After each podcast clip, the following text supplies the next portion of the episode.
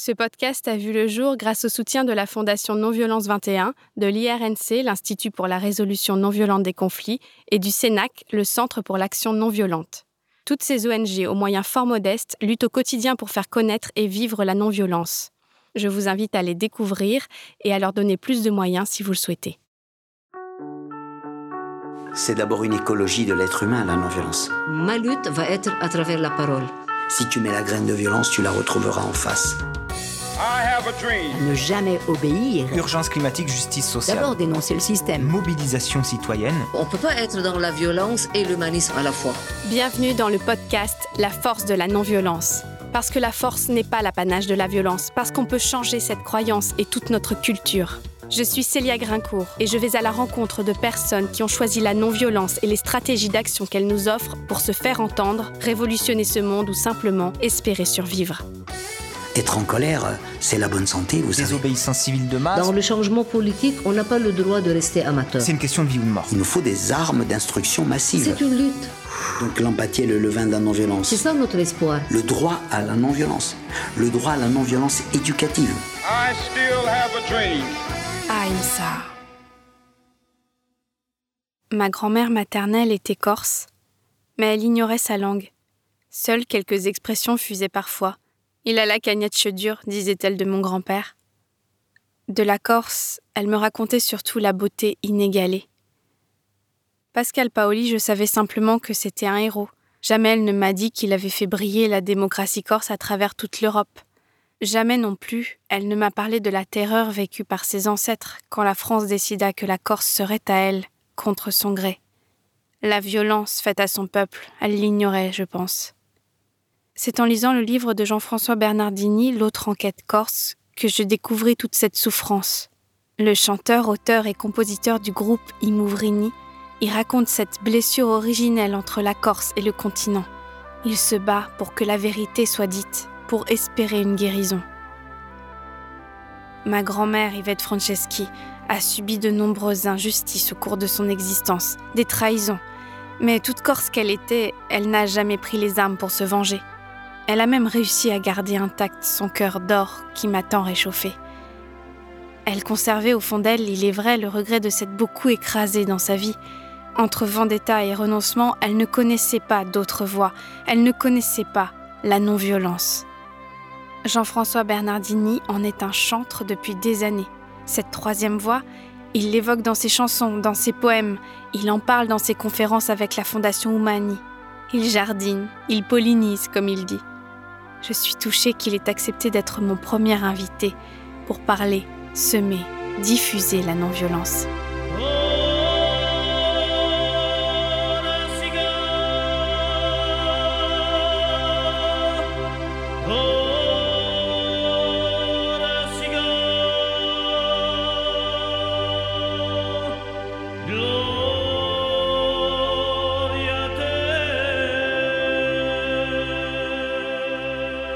Après avoir entendu un court extrait d'Imouvrini Ate Corsica, je vous propose de planter le décor de ce podcast. Qu'est-ce que c'est pour vous, Jean-François Bernardini, la non-violence?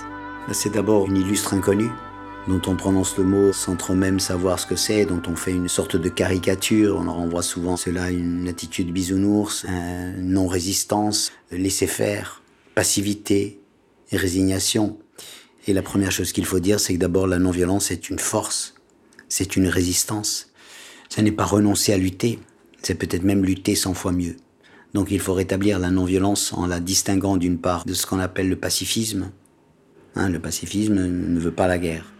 La non-violence s'intéresse à toutes les formes de violence. Avant, on ne s'intéressait qu'au nombre de morts.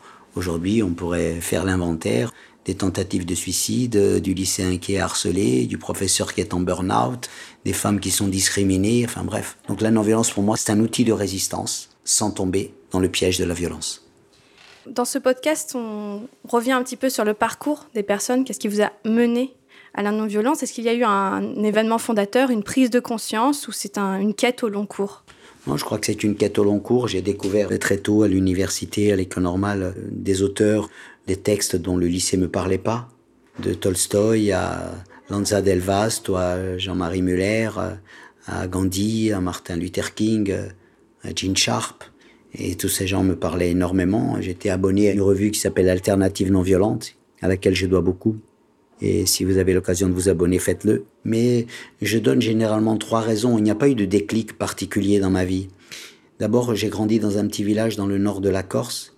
Le village, c'est la matrice universelle de la ruralité, qui est basée sur le don, le contre-don, sur la mutualité, sur la solidarité, c'est-à-dire en fait sous le concept d'empathie. Hein, ne fais pas à l'autre ce que tu n'aimerais pas que l'on te fasse. Je ressens ce que tu ressens. Je ressens la souffrance de l'autre. Grâce à nos neurones miroirs, nous avons cette capacité de ressentir ce que l'autre ressent. Donc l'empathie est le levain de la non-violence. Et je l'ai vu pratiquer autour de moi dans ce petit village. Je crois que ça a énormément et inconsciemment nourri mon parcours. La deuxième chose, c'est certainement euh, la Corse qui m'a interpellé. Corse euh, que l'on dit terre violente. Et il y a la violence que la Corse a subie dans son histoire et la contre-violence qu'elle a commise. Et dans ce chemin-là, dans ce této-là, je crois que j'ai cherché euh, une voie, quoi. Ni la lâcheté, ni la violence. Ni s'écraser, ni frapper. Et donc, euh, cette boussole de la non-violence, à partir de ces repères-là, hein, donc une revue, Alternative non-violente, le village, l'empathie, la Corse, cette boussole, je l'ai trouvée très utile. Elle m'a aidé à mieux réfléchir aux problématiques que je rencontrais et surtout à la volonté de changement que je sens en moi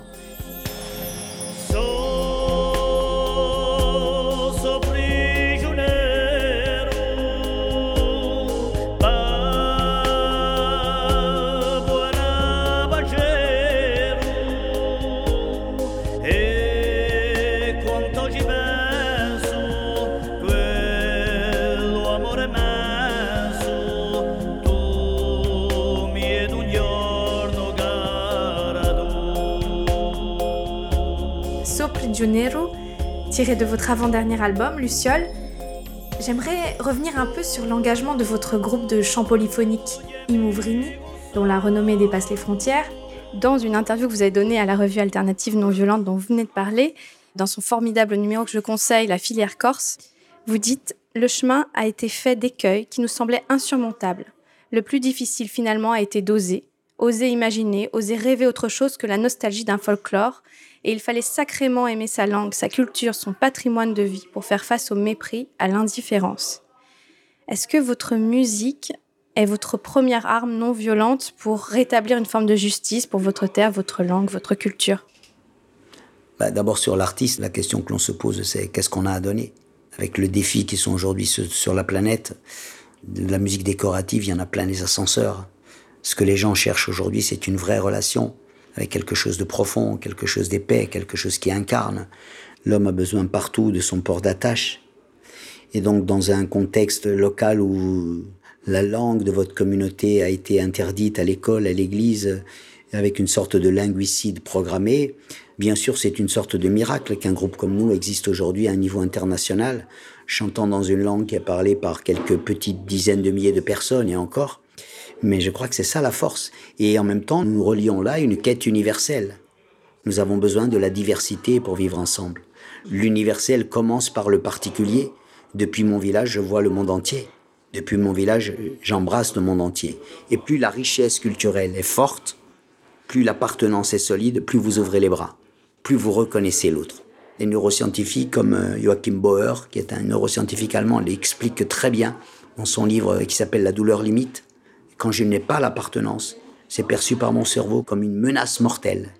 Donc c'est en ce sens où notre quête là que nous portons aujourd'hui sur scène et partout et dans nos albums est une quête qui se relie non pas à une nostalgie, non pas à un petit communautarisme étroit, pas du tout, mais qui nous relie à, à ce qui est nécessaire à l'humanité entière sur la planète.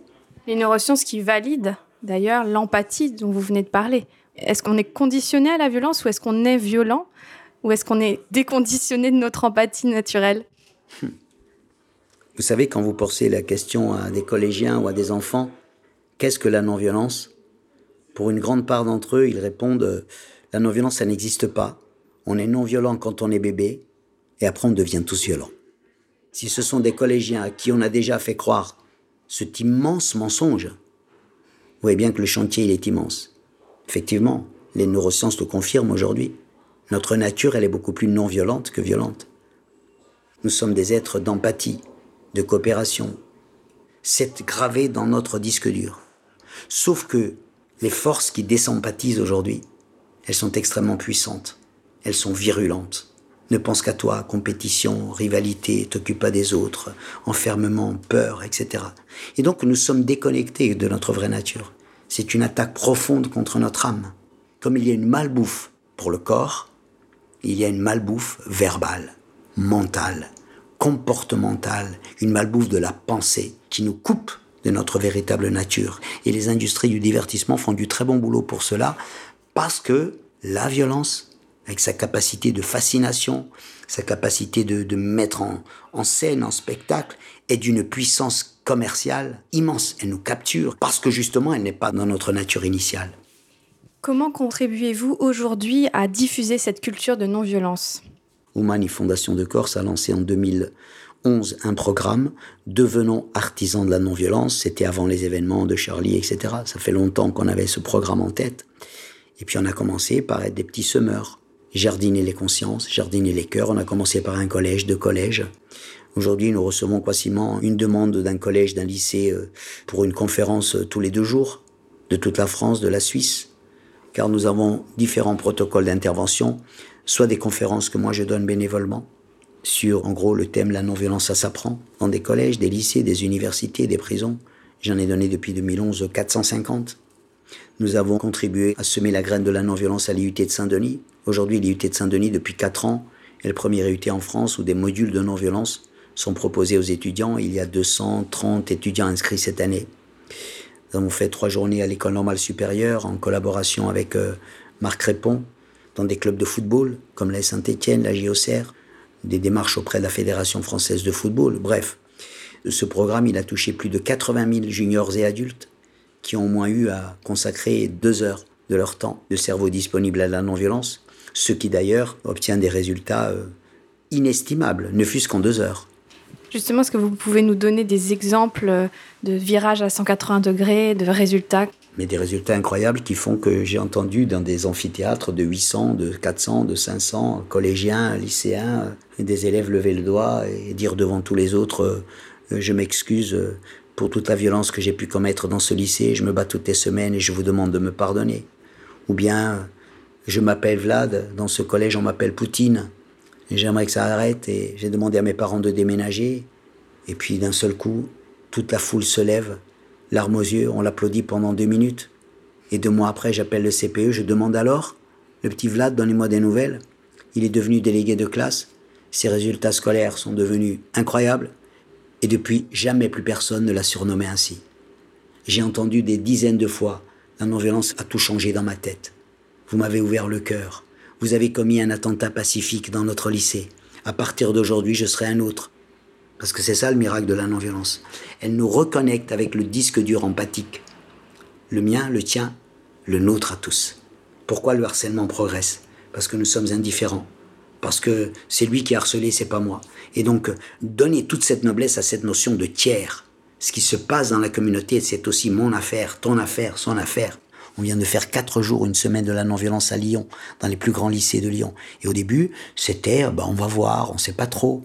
Mais dès que vous déclenchez ce moteur-là, mais c'est extraordinaire. Et ce sont ensuite les jeunes qui s'en emparent, qui transmettent, qui écrivent sur ce thème, qui vont voir des films, qui font des exposés, etc. Est-ce que vous pensez que votre message non violent a plus d'impact à travers vos chansons, votre poésie ou vos conférences? Non, ce sont deux aires complémentaires mais différentes. Euh, le concert est un moment privilégié pour faire passer des émotions, pour être au service de la musique, c'est un voyage. Mais dans ce voyage, il y a une colonne vertébrale. Et cette colonne vertébrale, elle est à la fois la conscience du citoyen, peut-être sans doute le talent de, des artistes que nous sommes sur scène, de cette force que vous donne la musique avec ses timbres, ses couleurs, ses harmonies, ses voix. C'est un moment dans lequel, d'ailleurs, nous, nous invitons l'idée de non-violence, soit en en parlant, soit en la chantant, en la faisant applaudir partout où nous allons. Et ce qui est merveilleux, c'est de découvrir combien le public a soif de, de contenu, parce qu'il sent bien qu'il y a une vérité derrière. Et dans les conférences, avec le temps qui est imparti, on suscite cette soif, ce désir, et, et je constate tous les jours qu'il y a une famine, mais la petite fontaine, elle existe. Et cette petite fontaine, il faut véritablement œuvrer pour la mettre à la disposition de tous y compris aux enseignants qui sont profondément dans la demande.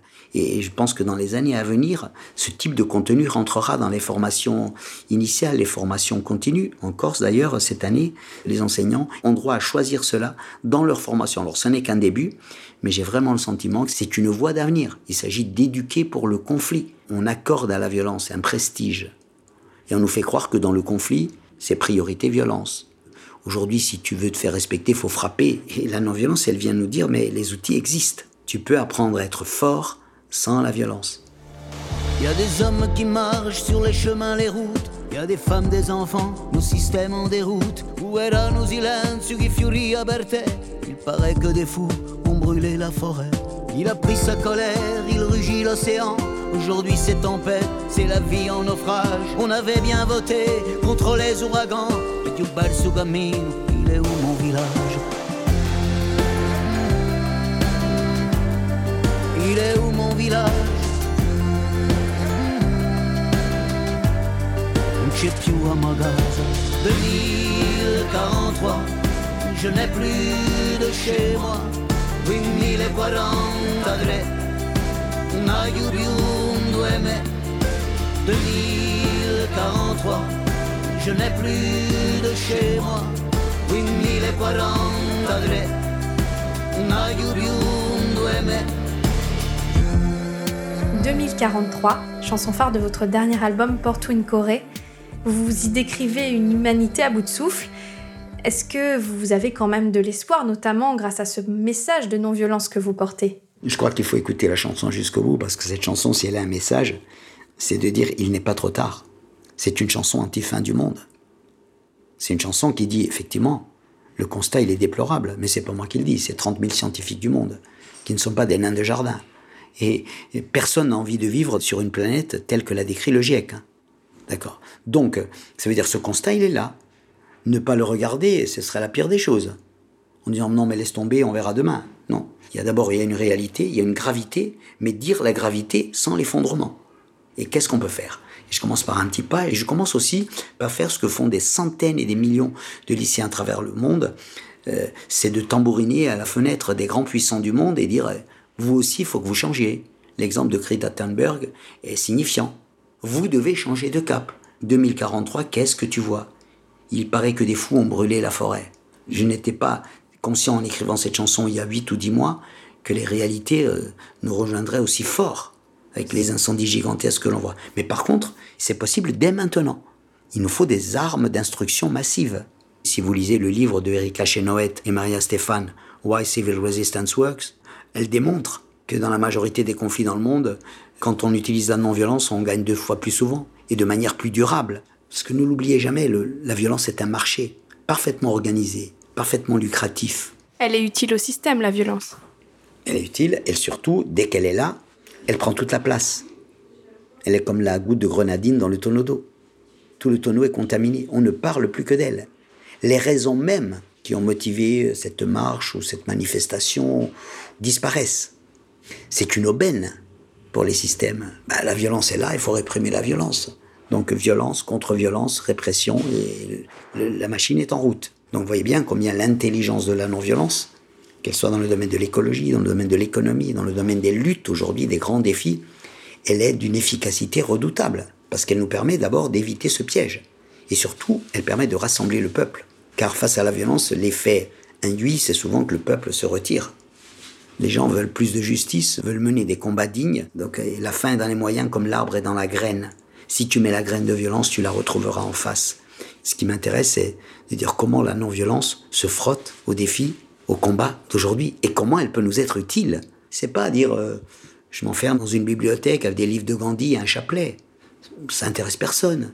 Il faut que ce outil-là se confronte aux luttes d'aujourd'hui.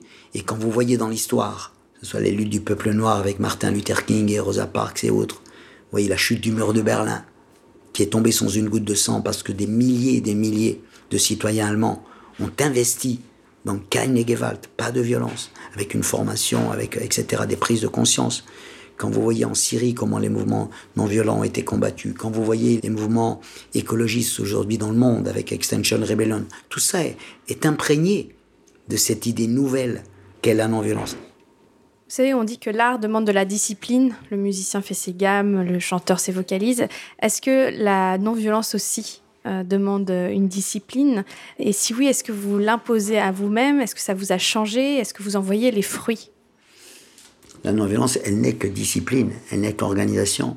Combien de gens vous diront euh, Mais moi, je suis un pacifiste. Et puis, quand vous les voyez confrontés au conflit, et qu'on est débordé par ces émotions, et que c'est la mafia intérieure qui prend le pouvoir, que c'est le reptilien qui est convoqué, là vous voyez une toute autre personne. C'est pour ça que l'enseignement des cerveaux-mécanismes est essentiel. Mieux comprendre comment nous fonctionnons, comment en situation de peur, de menace, de conflit, je peux devenir un autre. Tous, nous pouvons être débordés par nos émotions, mais on peut apprendre à se contrôler. Alors c'est un combat quotidien, bien évidemment. Et quand on essaie de gravir un tant soit peu cette montagne intérieure, on devient mieux apte à affronter le conflit. C'est un chercheur américain, Abraham Maslow, qui dit Quand vous ne connaissez que le marteau, la tentation, c'est de transformer tous les problèmes en clous. Vous tapez sur les clous. Mais est-ce que vous avez déjà essayé d'enlever une écharde dans un doigt avec un marteau? Vous faites des dégâts considérables. Mais c'est ce que nous faisons tous les jours. Dans les salles à manger, dans la rue, dans les entreprises, parce que nous ne sommes pas éduqués par le conflit. Et que nous avons, nous, derrière nous, des millénaires d'histoires qui nous disent euh, c'est la violence qui va régler les problèmes. Donc il faut déjà faire ce travail de détox et dire entre violence et lâcheté, il y a une troisième voie.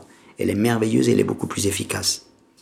Et donc cette troisième voie, vous avez parlé de l'empathie, là vous parlez euh, d'être capable d'affronter le conflit, mais il faut être aussi capable de le provoquer de manière non violente. Parce que vous dites que la vérité est le socle de la non-violence. Mais si on suit Guy Béard, le premier qui dit la vérité, il doit être exécuté. La vérité, ça peut provoquer énormément de crispation, déclencher même des tsunamis. Comment rester non violent quand on risque sa vie Et est-ce qu'on risque sa vie à être non violent Gandhi disait la vérité et non-violence sont deux faces d'une même médaille. Donc la vérité, c'est le premier combat de la quête non violente. Il faut que la vérité soit dite. Il faut que la vérité soit nommée. Il faut que la vérité soit sur la place publique. Et pour ce combat-là, je suis prêt à payer le prix forcément, le prix de la vérité sur cette planète, il est de plus en plus cher. Quand vous pensez aux centaines de militants écologistes qui ont été abattus sur la planète depuis dix ans, mais pour que ce prix baisse, il faut que nous soyons plus nombreux à exiger cette vérité. S'il nous faut des héros, une société qui a besoin de héros est une société qui a perdu. Il faut que tous nous soyons des héros, des citoyens déterminés, des citoyens lucides, des citoyens qui se détournent du piège de la violence et qui disent voilà, on a la même boussole. Et la vérité est le premier pas à franchir. Exiger la vérité. On est dans un monde qui ment sur le bonheur, sur les réalités, sur, les, sur le combat d'écologie, par exemple. On culpabilise énormément le citoyen, alors que l'immense responsabilité, elle est détenue par une machine de guerre contre la vie, qui ne voit autre intérêt que ses propres valeurs et sa propre survivance. Bien sûr que nous, nous pouvons faire des gestes. Mais tous ces mensonges-là, il faut les démonter et cette vérité, la mettre sur la table. Et forcément, pour ça, on peut risquer sa vie. Mais le propre du militant non violent, c'est justement qu'il est prêt à mourir plutôt que tuer. Le non violent, il n'a pas devant lui un ennemi. Il a un adversaire. Et son adversaire, c'est l'injustice. C'est le mensonge. C'est l'oppression. En lisant l'autre enquête corse, j'ai eu ce sentiment que vous preniez un énorme risque. Sans doute. Est-ce que ce, livre, vous le, vous l'avez en vous depuis longtemps? D'abord, juste quelques mots pour ceux qui ne connaissent de la Corse que cette énigme. Hein, on ne comprend pas qu'est-ce qu'ils veulent. C'est du racisme anti-français, c'est du communautarisme, c'est du séparatisme, ou bien ce sont les vieux démons de la Corse, ou bien ils sont violents par nature, ou bien ils ont la violence dans les gènes. Et tout ça, bien évidemment, est intellectuellement insatisfaisant. C'est une banqueroute intellectuelle. Il n'y a pas de vieux démons nulle part dans le monde. Ça n'existe pas. Donc j'ai essayé d'introduire avec euh, Kim Altmeyer, qui m'a aidé dans cet ouvrage, d'introduire un autre regard. Un autre regard. Et sans être historien, je me suis intéressé à l'histoire. Sans être psychanalyste, je me suis intéressé à la psychologie traumatique, à la communication non violente, à la sociologie. Et j'ai essayé de dire, mais d'où vient toute cette souffrance? Hein, Plus de 10 000 attentats, des centaines de meurtres, des milliers d'années de prison, et on a le sentiment que, au moindre déclencheur, justement, cette pièce malheureuse se continue, se perpétue, pour une stèle, pour un hymne, euh, sur un stade de football, sur un... Et donc j'ai essayé de dire, mais pour combattre un mal, il faut le comprendre. Je me suis dit, mais comment on peut ouvrir ces portes qui semblent condamnées depuis 250 ans? La Corse est française depuis 250 ans. Je me suis dit, mais qu'est-ce qui s'est passé, quoi? Entre la Corse qui, en 1755, était un modèle d'une petite démocratie en Europe, rayonnante, celle dont Voltaire disait toute l'Europe est corse. Et qu'est-ce qui s'est passé entre là et aujourd'hui jusqu'à l'assassinat du préfet Rignac? Et la thèse que j'essaie d'introduire dans ce livre, c'est qu'il y a eu dans le couple Corsica-France un trauma. Un trauma, c'est une blessure qui n'est pas reconnue, qui n'est pas nommée, qui n'est pas identifiée et donc qui n'est pas cicatrisée. Et au moindre déclencheur, ce trauma qui est d'une énergie volcanique, qui se transmet de génération en génération, il est réactivé. Et des deux côtés, chacun ne voit que sa douleur. C'est ma douleur plus que la tienne. Ma souffrance vaut plus que la tienne. Et moi, je veux d'abord éviter de tomber dans ces pièges du communautarisme des mémoires, piège de la repentance. J'ai envie de miser sur l'empathie. L'empathie peut faire des miracles. Et effectivement, pour sortir de cette pièce malheureuse, Peter Levin, qui est un des inventeurs du post-traumatic disorder, nous dit mais un trauma que l'on résout est une bénédiction. Et autour de nous, il y a des centaines et des milliers de traumas résolus parce qu'on a reconnu, on a dit la vérité, on a été assez fort pour monter sur la colline, pour être capable de voir la souffrance de l'autre. Et quand nous sommes capables de ça, alors là, nous éveillons le meilleur en nous. Par exemple, la blessure entre France et Allemagne, voilà un trauma résolu par la vision des hommes d'État, par la capacité à, dépasser les blessures. Et dans ce couple Corsica-France, on en reste dans cette espèce de pièce malheureuse où mes morts sont plus importants que les tiens. Vous nous avez conquis à 250 ans, vous l'avez jamais reconnu, tu n'as jamais reconnu ce que tu m'as fait, et de l'autre, oui, mais vous, vous avez tué un préfet.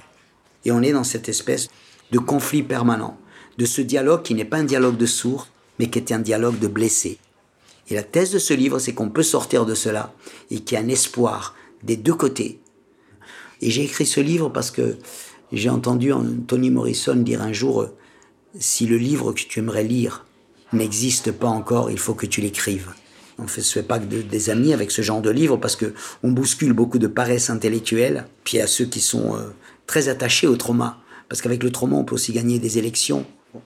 Et avec cette thèse-là, bien sûr, on peut déranger énormément, mais je crois qu'on a tous à gagner à avoir une, hauteur de vue. Je voudrais vous lire un extrait de Carnet pour Sarah, où vous évoquez l'homme qui plantait des arbres, ce berger inventé par Jean Giono qui métamorphose une région en créant seul toute une forêt donc un message écologiste avant l'heure, que vous admirez en ces termes. J'aime cette leçon-là, j'aime cet engagement, j'aime cette radicalité. Non pas la radicalité d'un jour, d'un an, d'un cri ou d'une colère passagère, non, la radicalité de toute une vie, celle de chaque jour, de chaque pas. Le geste juste, celui qui convainc et unit les hommes. C'est un peu votre combat, Jean-François Bernard. j'aime bien cette radicalité de tous les jours, de celui qui ne se réduit pas à ce rôle de spectateur et de consommateur, rôle auquel nous sommes assignés très très souvent, hein. puis éventuellement déposer un bulletin dans une urne tous les cinq ans. Voilà. Et je pense qu'il faut voter 365 jours par an. Et l'homme qui plantait des arbres est la, plus belle illustration de cet homme qui vote tous les jours. Et il vote pour un geste d'une humilité mais d'une radicalité exemplaire. Je fais pousser une forêt. Moi, je crois beaucoup à la stratégie du bottom-up, tout ce qui pousse d'en bas. On pourrait imaginer euh, une loi, un décret, bien sûr, mais il y a tellement de lois qui ne sont pas appliquées. Nous sommes tous appelés à faire pousser des forêts, dans le cœur des hommes, dans l'âme, dans les consciences. Et donc c'est une métaphore que j'aime beaucoup et j'aime cette humilité que vous apprennent d'ailleurs les paysans. C'est la radicalité du pommier qui va faire des pommes, quel que soit le temps. Et il y a la tempête, ce sera moins beau, elles seront moins grosses, elles seront... mais tous les ans, il repart. Je crois que cette radicalité, elle est un enseignement pour nous tous. Et cette forêt, il n'y a pas que moi qui le fais. Il y a d'autres associations, des générations médiateurs, euh, les IFMAN de France, la communication non violente, la Fondation Non-Violence 21. Tout ça, toutes ces forces-là qui convergent, ce sont tous ces pollinisateurs de non-violence qui aujourd'hui dans la convergence et non pas dans la compétition ou dans la rivalité, disent mais cette idée elle est essentielle pour ouvrir un nouveau siècle des Lumières. Et donc ce mot-là qui est souvent euh, colonisé par euh, le radical, c'est celui qui prend les armes, c'est bien connu, hein, parce que les courageux prennent des armes. Eh bien ceux-là, ils prennent d'autres armes, avec une force intérieure qui est contagieuse. Il faut que nous soyons justement tous contaminés de cette force-là et de cette radicalité nouvelle. Diriez-vous que la non-violence est radicale, voire révolutionnaire? Elle est. Alors le dire, ça peut la sortir de cette naïveté dans laquelle on, l'enferme très souvent. Très souvent, c'est même confortable, car c'est bien de ne pas la soupçonner de ces grands mots. Mais je crois que la non-violence, elle est en soi très subversive. Être en colère, c'est la bonne santé, vous savez. Zola, il était très en colère. Qu'est-ce que tu vas faire de ta colère? Notre ami Yazid Kerfi dit euh, La colère était mon carburant, la non-violence est devenue mon moteur. C'est pour ça que on nous dit souvent la non-violence, mais c'est un mouvement contre la violence. Absolument pas. La violence est une énergie comme le vent, comme le soleil. Il ne s'agit pas de la condamner ou de la combattre, c'est absolument inefficace. Il s'agit de la recycler. Il s'agit de la transformer et de dire mais cette énergie-là, si nous savions ce que nous pouvons en faire, et c'est là où nous ouvrons d'autres voies. Et alors comment nous organiser tous ensemble? Bah, Ça c'est éduquer, éduquer. Regardez aujourd'hui, quand le pape dit euh, il y a un an euh, que la non-violence devrait entrer dans le mode de gouvernance du monde, ce sont des appels qui devraient inciter euh, les chrétiens à dire mais il faut se former. Alors chacun après écoute les sources qu'il a envie d'entendre, mais cette source-là, elle n'est pas anodine. Elle n'est pas anodine. Nous sommes appelés à être de plus en plus compétents en non-violence.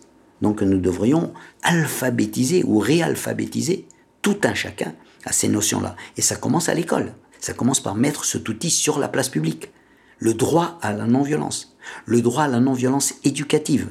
Aujourd'hui, la majorité des enseignants que vous allez croiser n'ont jamais eu une seule journée de formation sur l'intelligence émotionnelle, qui est une base fondamentale de ce que peut être un comportement, une attitude, un langage non violent. Et, quand un policier arrête un jeune Africain et le traite de bamboula, voyez très bien où nous en sommes en termes d'intelligence émotionnelle.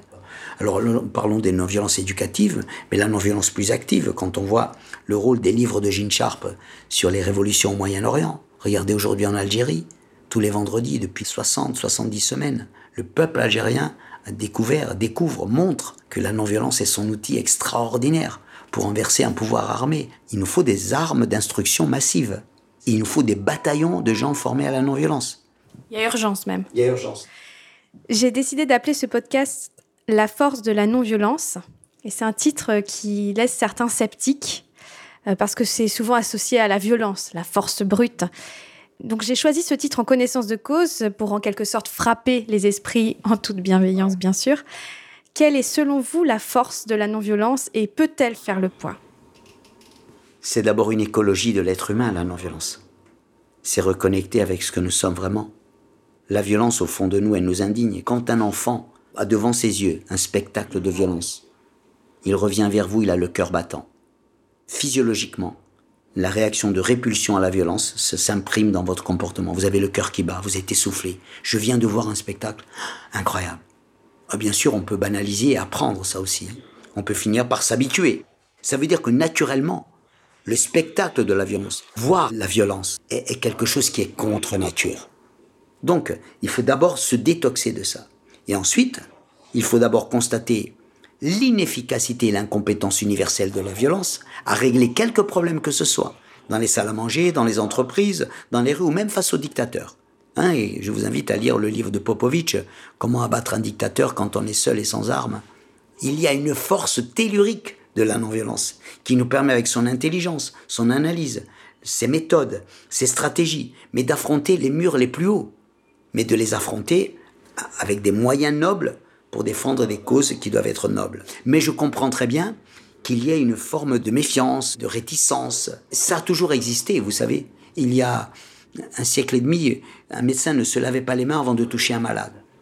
Ça avait des effets terribles. C'est un médecin autrichien, Semmelweis, qui a inauguré ce geste-là bien avant Pasteur. Il a dit, il y a un problème, les êtres humains se transmettent des bactéries, enfin il ne parlait pas de bactéries à l'époque. Et pour donc habituer l'homme à se désinfecter les mains avant de toucher quelqu'un d'autre ou d'intervenir sur quelqu'un d'autre, il a fallu des décennies. On l'a pris pour un fou. Il y avait donc ce qu'on appelle le Semmelweis effect. Quelque chose était nouveau, dérangeait nos routines, donc il faut se méfier. Eh bien, voyez, je crois que la non-violence aujourd'hui, elle est dans ce même état-là. Dans quelques années, la non-violence, ce sera aussi banal que se laver les mains. Merci beaucoup. Merci.